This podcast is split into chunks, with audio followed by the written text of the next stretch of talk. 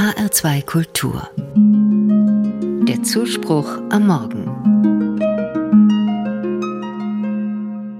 Manchmal ringe ich innerlich mit mir selbst. Das kennen sicher viele. Ich tue oder empfinde etwas, obwohl ich es eigentlich für falsch halte. Ich bin neidisch, dabei wäre ich lieber großzügig. Oder ich komme mir egoistisch vor, statt zugewandt, ängstlich statt selbstsicher.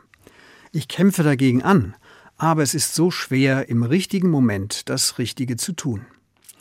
Dieses innere Ringen mit sich selbst kennt in der Bibel auch der Apostel Paulus sehr gut. Er hat es treffend so beschrieben. Wollen habe ich wohl, aber das Gute vollbringen kann ich nicht. Denn das Gute, das ich will, das tue ich nicht, sondern das Böse, das ich nicht will, tue ich. Woher kommt das und was kann man dagegen tun?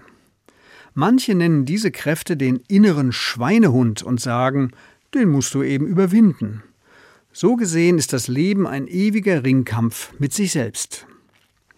Paulus nennt die Kräfte, die ihn vom Guten abhalten, Sünde. Und er hat erlebt, wie man sie überwindet. Für ihn, den gläubigen Juden und Vordenker des Christentums, war das eine Sache, die er mit Gott ausgemacht hat. Der innere Kampf entscheidet sich, indem man sich der Liebe Gottes öffnet, die Jesus Christus verkörpert. Diese Liebe verwandelt einen und kann helfen, die eigene Sünde zu überwinden, seien es Egoismus, Neid, Ängste oder vieles andere. Heute vor 100 Jahren kam eine neue Deutung dazu.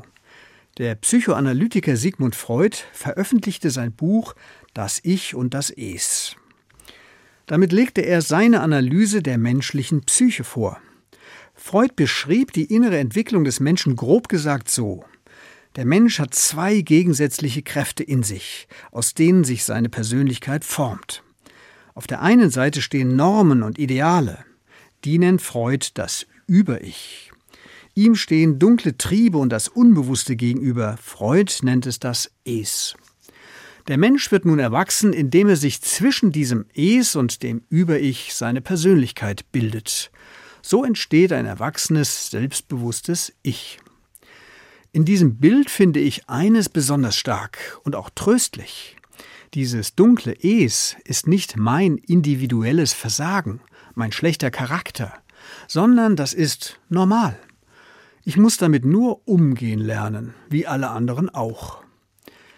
Die Überlegungen von Sigmund Freud haben die Sicht auf den Menschen verändert, auch in der christlichen Seelsorge.